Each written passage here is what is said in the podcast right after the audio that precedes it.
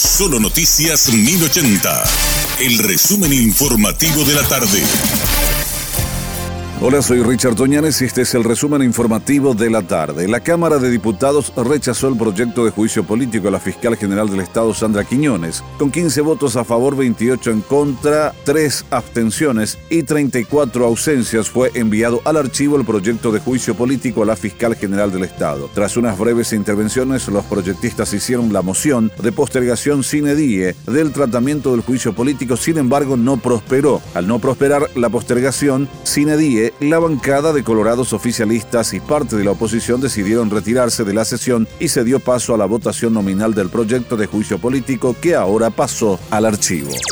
El Instituto de Previsión Social IPS detectó que varias empresas lograron vulnerar el sistema informático para borrar las deudas que mantenían y con ello quedar en saldo cero. La defraudación asciende a 5 mil millones de guaraníes. Carlos Bogado, director de Aporte Obrero Patronal del IPS, explicó a Radio Monumental que hace dos semanas iniciaron una investigación que derivó en la detección de irregularidades en cuanto a las deudas de algunas empresas. Fue así como se descubrió que unas 29 empresas lograron vulnerar el sistema informático de la previsional para modificar el estado de cuenta de las patronales. Luego de haber detectado estas irregularidades, se procedió a bloquear los usuarios de las empresas en cuestión y volver a cargar en el sistema todas las deudas. Con ello se evita un daño patrimonial al IPS, afirmó.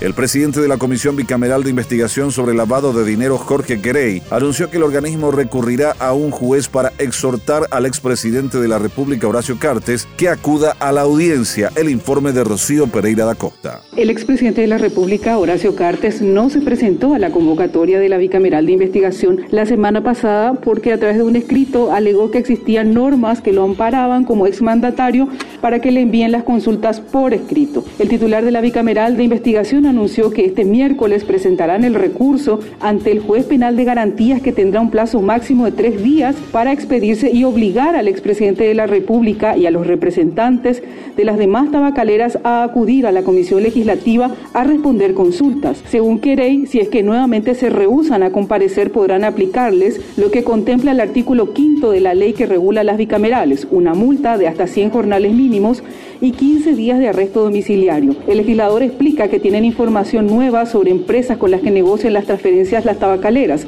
Una de estas firmas está investigada por supuesto lavado de dinero de Corea del Norte y por tráfico de productos nucleares, según el legislador. Rocío Pereira da Costa, Solo Noticias. El Hospital de Trauma asistió a más de 1.700 personas en la última semana. Dicho centro médico recibió a 1.756 personas en la última semana, de las cuales 1.036 fueron atendidas en el área de urgencias, en tanto que se contabilizaron 223 víctimas de accidente de tránsito, entre las cuales se contabilizan 176 víctimas entre motociclistas. El director del hospital, doctor Agustín Saldívar, informó sobre nueve pacientes fallecidos en la última semana, cuatro de ellos con siniestros viales. Así también manifestó su preocupación por la cantidad de menores accidentados que nuevamente aumentó en los últimos siete días. Este fue nuestro resumen informativo. Te esperamos en una próxima entrega. La información del día aquí, en Solo Noticias 1080.